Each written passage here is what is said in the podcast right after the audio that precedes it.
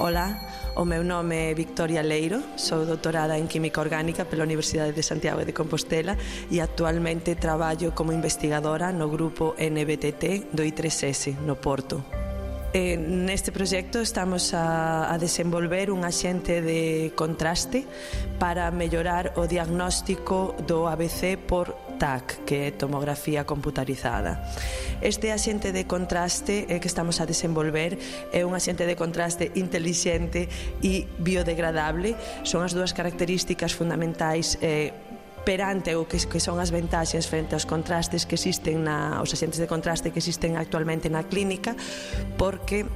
eh, consiguen aumentar a resolución do, do, da imaxen obtida por TAC até 27 veces relativamente aos contrastes actuais. Isto permite pois unha definición eh, nas imaxens da anatomía cerebral e dos vasos sanguíneos moito mellor que os axentes de contraste actuais e alén diso esta xente de contraste é un axente de contraste biodegradável o que vai permitir que non sexan acumulados e que sexan eh, eliminados e non producir toxicidade toxicidade por bioacumulação.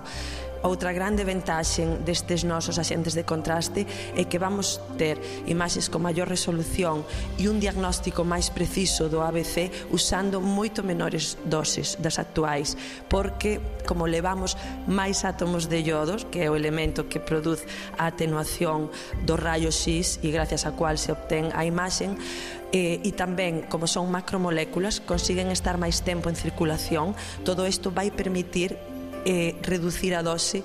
esperamos que até 27 veces. 90 Segundos de Ciência é uma produção conjunta Antena 1, ITQB e FCSH da Universidade Nova de Lisboa, com o apoio da Fundação para a Ciência e a Tecnologia.